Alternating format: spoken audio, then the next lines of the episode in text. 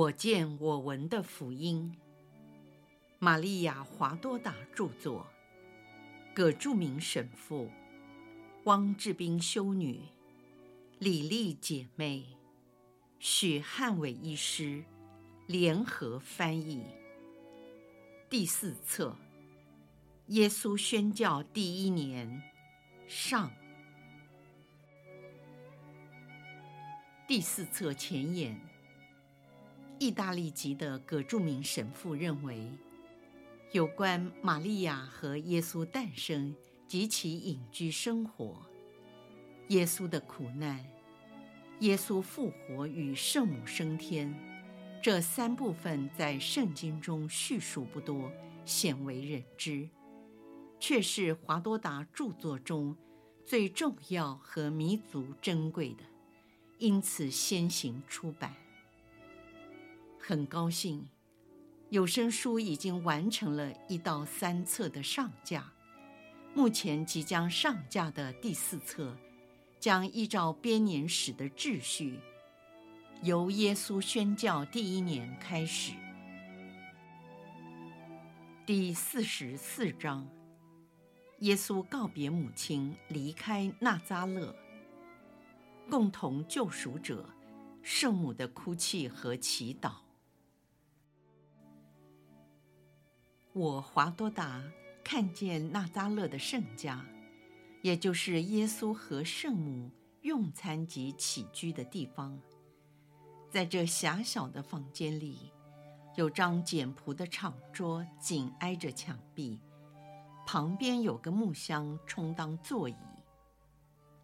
另一面墙的附近有织布机和三张矮凳，还有个置物架。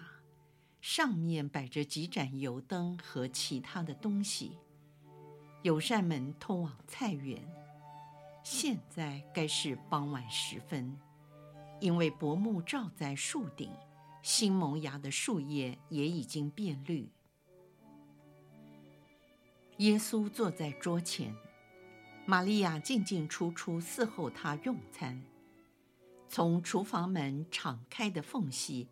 可以看见炉火在跳跃。耶稣三番两次邀请母亲坐下，和他一起用膳，但玛利亚满面愁容，只是苦笑和摇头。他先端上水煮的蔬菜，再拿出烤鱼、新鲜柔软的球形乳酪和黑色橄榄。以及一些扁圆的全麦面包放在桌上。耶稣的面前还摆着水罐和高脚杯，他默默地吃着，但感伤和关爱的眼神始终没有离开过圣母。玛利亚由于心中难过，为了克制自己，她来来去去忙着找些事做。虽然还是黄昏，他点了盏油灯，放在耶稣的身旁，顺势抚摸了一下耶稣的头，然后打开一只用棕色毛线手工编织而成的干粮袋。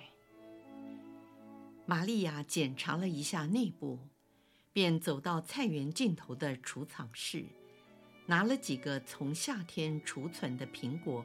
放进袋里，又拿了面包和一块乳酪放了进去。尽管耶稣说不需要带这么多的东西，因为他的背包里已经有足够的粮食。玛利亚从桌子的另一头走近耶稣，她怀着关爱和崇敬的眼神看着儿子进食。圣母的面容比平常显得更加苍白，由于难过和痛苦，仿佛苍老了许多。也因为哭泣，两个黑眼圈令她的双眼看起来更大、更明亮。耶稣细嚼慢咽地吃着，很显然只是为了讨好母亲，而不是为自己的需要。他满怀心事地抬起头来，和玛利亚四目相接，注意到母亲热泪盈眶，便又低下头，好让玛利亚尽情地发泄出来。耶稣用左手握住母亲纤细的小手，贴在自己的脸颊上，轻轻摩擦。他感觉到妈妈的小手在颤抖，便以百般的关爱和尊敬亲吻着她的手背。为了不让自己哭出声来，玛利亚伸出另一只没有被握住的手，捂住嘴唇。再用他的手指拭去正从脸颊上滑落的泪水。耶稣尝试着继续用餐，而玛利亚离开了餐桌，迅速地走进菜园，消失在夜幕里。耶稣停止了进食，将左手靠在餐桌上，手掌托住前额深思。他侧耳静听一会儿。便站起身来，也往菜园里走去。他四周环顾了一下，就直接走进工作室。这地方收拾得井然有序，地上已经没有木屑和板块，壁炉也没有点火，只有一张工作台，所有的工具都排列得整整齐齐。玛利亚趴在工作台上，像个孩子，将头枕在弯曲的左臂上，难过的啜泣着。耶稣静悄悄地走近她，并将手放在母亲的头上，轻柔地呼唤“妈妈”时，玛利亚这才觉察到儿子的灵在。耶稣温柔的语气充满了爱。规劝母亲，玛利亚抬起头来，眼眶还含着泪水。她十指紧扣，把头靠在耶稣的右臂。耶稣用自己宽大的衣袖擦干母亲的眼泪，并将她拥在怀里，亲吻着她的前额。耶稣庄严肃穆的表情，看起来比平日更加男子气概。反而玛利亚却像个伤心的小女孩。母亲，请来。耶稣说完，用右臂搂着她的肩走进菜园。他们坐在靠近屋子的长凳上。这是个漆黑宁静的夜晚，只有月光和从房间里隐隐约约射出的微光。耶稣低声向玛利亚说话，我华多达根本听不到他的声音，只见玛利亚点头答应。现在我听到耶稣说：“你不要单独留在家里，要请亲戚来聚聚，这样我才放心。”母亲，你知道我不能有任何牵挂，否则会影响我的使命。你不缺乏我的关爱，我会时常回来看你。当我人在加里肋亚而不能回来，我就派人告诉你，到时候你可以过来探望。母亲，这时刻必须来临。当天使显现给你，便已经开始了，而现在是时候了。我们必须实践使命，不是吗？母亲，当我们克服这个考验，便能获享平安和喜乐。我们得像先祖一样，必须经过旷野，才能进入福地。而且上主天主会帮助我们，就像帮助他们一样。当我们受到考验，天主将赐给我们精神上的玛纳，滋养我们的灵魂。现在。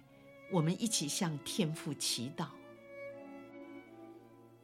耶稣和玛利亚都站了起来，他们仰望天空，两个活生生的祭品在黑暗中大放异彩。耶稣嘹亮缓慢地诵念天主经，也就是主祷文。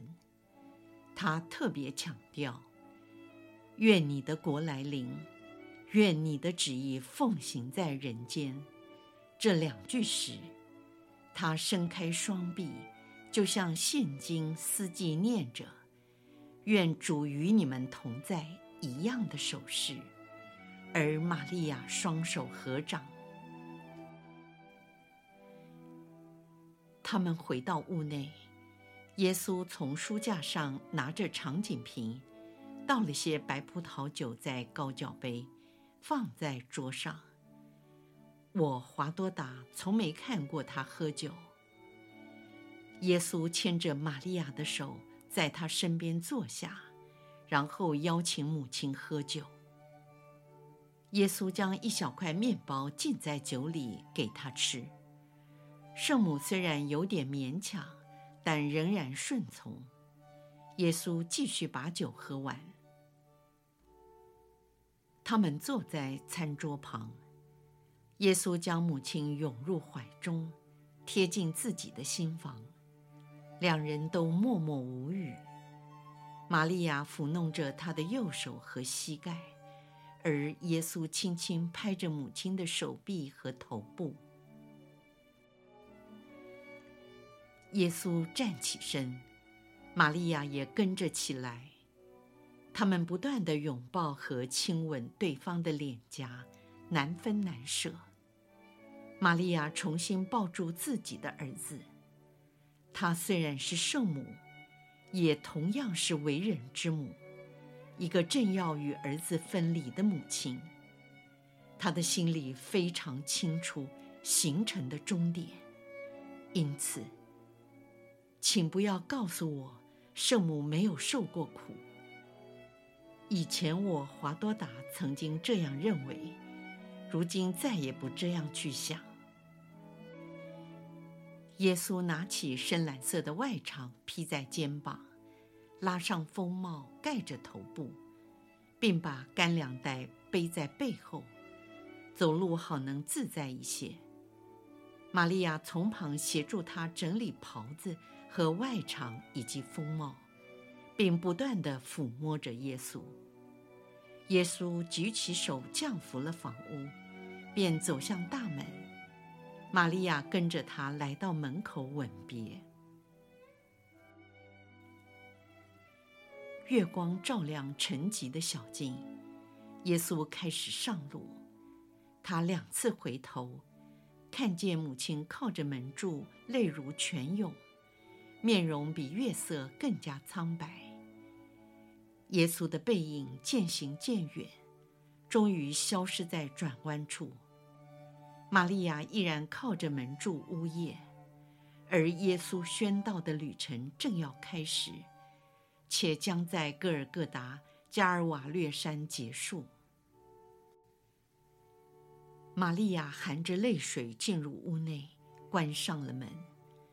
这一切对她来说，也开始走向各尔各答的旅程，同时为了我们。耶稣说：“这是玛利亚天主之母的第四个苦楚。第一个痛苦，是她将我奉献于圣殿时所听到的预言；第二个痛苦是逃难到埃及；第三个痛苦。”是若瑟的去世，第四个痛苦是我的告别。我计划改变你所做的默观和我解释的方式，以真实和正确的口述来交替使用，好安慰你华多达和加强你的精神，赐给你神视的福分。也因为这种方式。你的写作和我风格之间的差异将显而易见。此外，有这么多的书籍谈论我，经过一再的修改和粉饰，已经变得不确实了。我愿意给那些相信我的人一个画面，回到我在地上的真实生活中。当然。我并不因此而降格，相反的，我的谦逊更显得伟大。这对你们来说是重要的养分，教你们像我一样的谦逊。就像我虽然曾经如同你们是个血肉之躯，而我彰显了天主的完美。我要成为你们的典范，典范必须是完美的。耶稣继续说：“这末关特别适合那些身为父母和为人子女的，当天主召叫他们时。”为了生活在那更宏观的爱情中，应该舍弃亲情。这末观也能帮助那些要面对离别伤痛的人。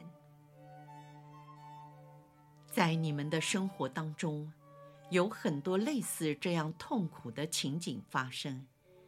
它是世上的芒刺，足以刺透你们的心。这一切我都明白。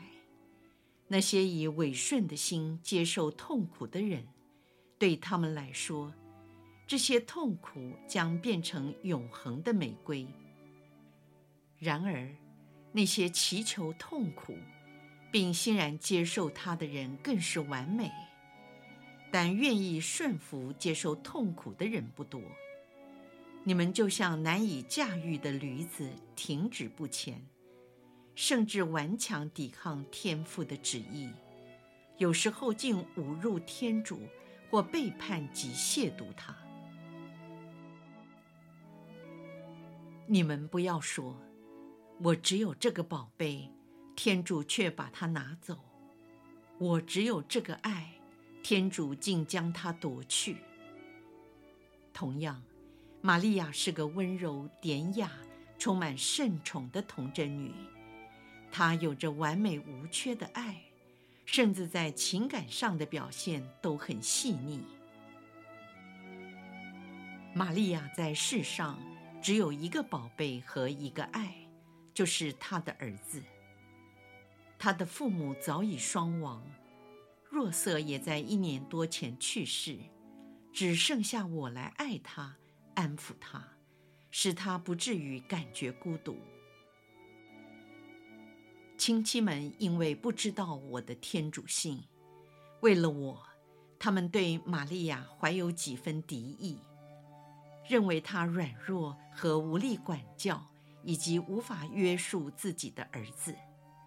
她的孩子不按常理生活，拒谈婚事，何况婚姻生活可能给家族带来更好的声望或物质的帮助。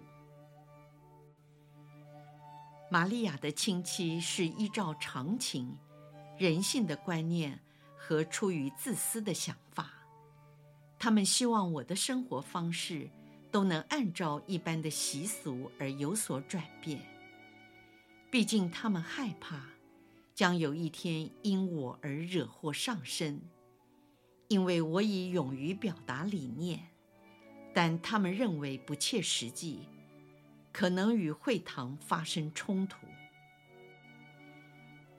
希伯来人的历史充满了有关先知们命运的故事。先知的使命并非易事，经常给自己招来杀身之祸，同时也给亲戚带来诸多的麻烦和困扰。另外，他们也担心有一天必须照顾我的母亲。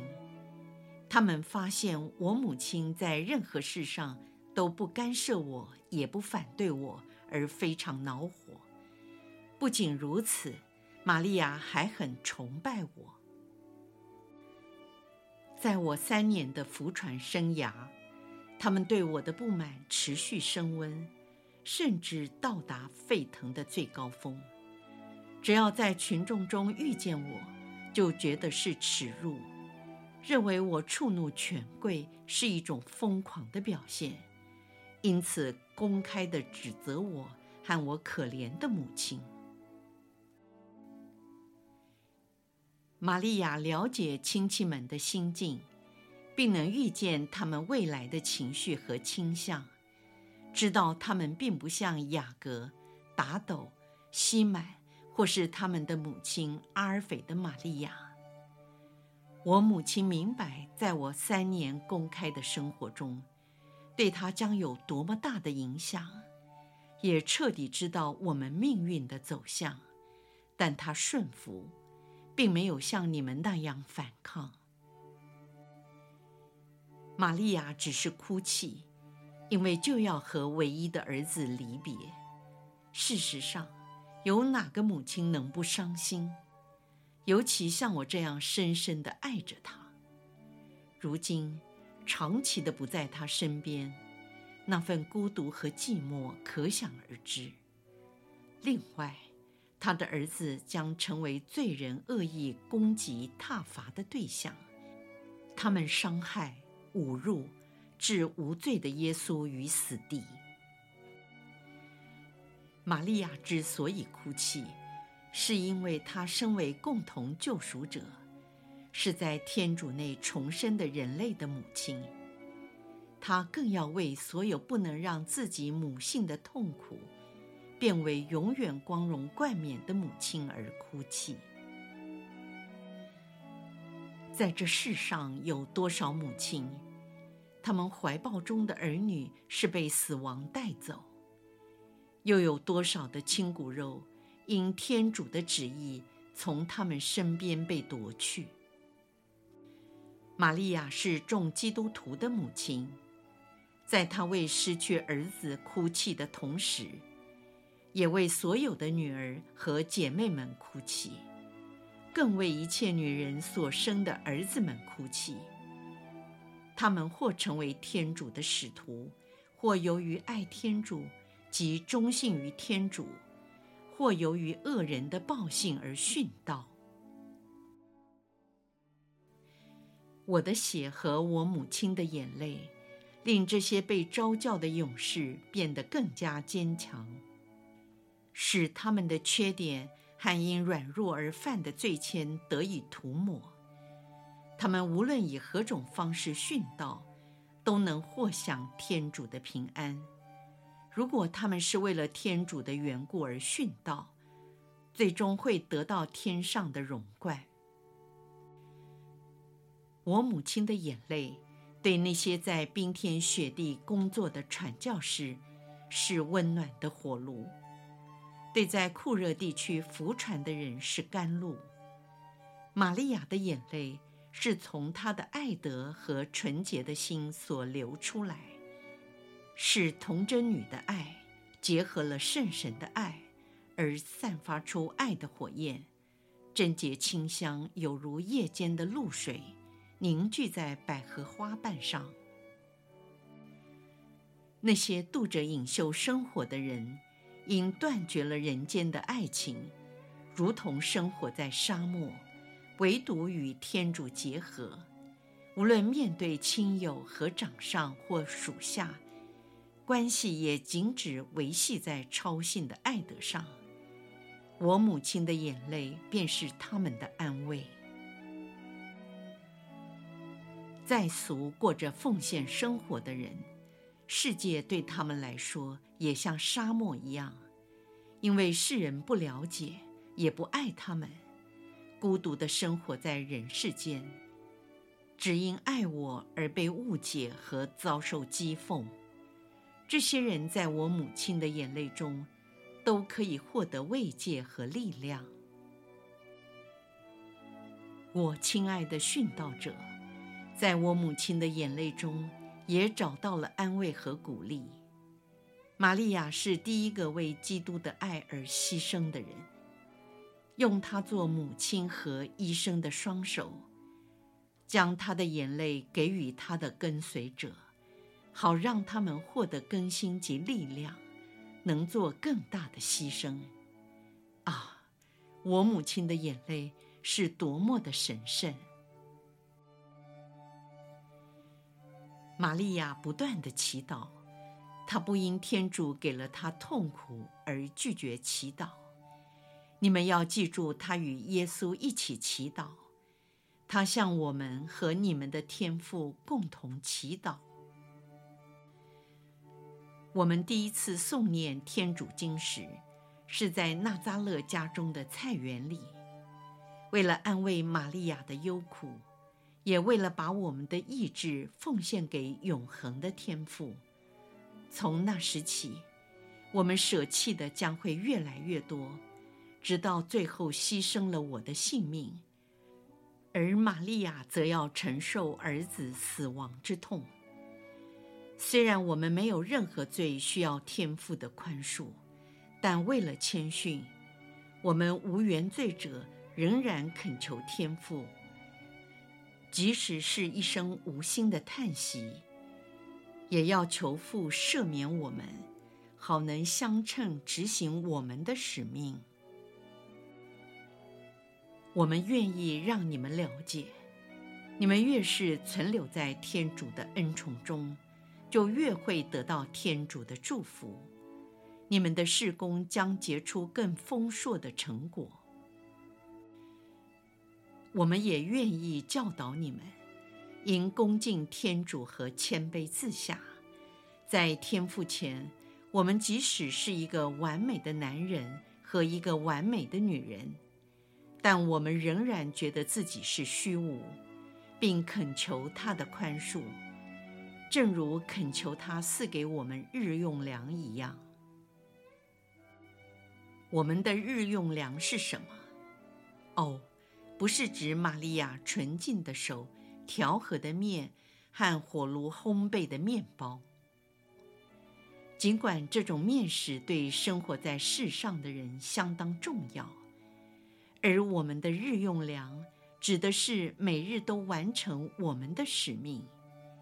我们恳求天主每天赐给我们这种食粮，因为完成天主托付给我们的任务，是我们每天的喜乐。不是吗，我的小若望华多达？你不也常说，如果好天主一天不给你受苦的工程，日子就算白过了吗？玛利亚常和耶稣一起祈祷。我的孩子们，是耶稣使你们成义，是我让你们的祈祷被天主父所接纳而发生效力。我曾说过，你们因我的名，无论向父求什么，他必赐给你们。教会在祈祷结束时，一般都会加上“因我们的主耶稣基督”，那是为了增强祈祷的功效。当你们祈祷时，要经常与我结合在一起。我将为你们以更响亮的声音代祷，以我人儿天主的声音覆盖你们人的声音，以我带有钉痕的双手，把你们的祈祷呈现在天父台前。这时的祈祷就会变成无价的祭品。我的声音与你们的声音结合在一起，就像儿女们。给天父的亲吻，而我的宝血让你们的祈祷变得更为宝贵。如果你们希望天父住在你们内，和你们在一起，并支持你们，你们就要留在我内，与我结合。你华多达在结束这次口述时，曾加上了一句：“同时为了我们。”请参考第四十四章第六节的最后一句。你华多达的想法是说，也为我们这些忘恩负义、不愿向为我们攀登加尔瓦略山的两位恩人表示感激之情的人。你写的很对。每当我让你看到我们受苦的时候，你就可以加上这句话。好让他像教堂的钟声，提醒人类默想和悔改。够了，休息吧，愿平安与你同在。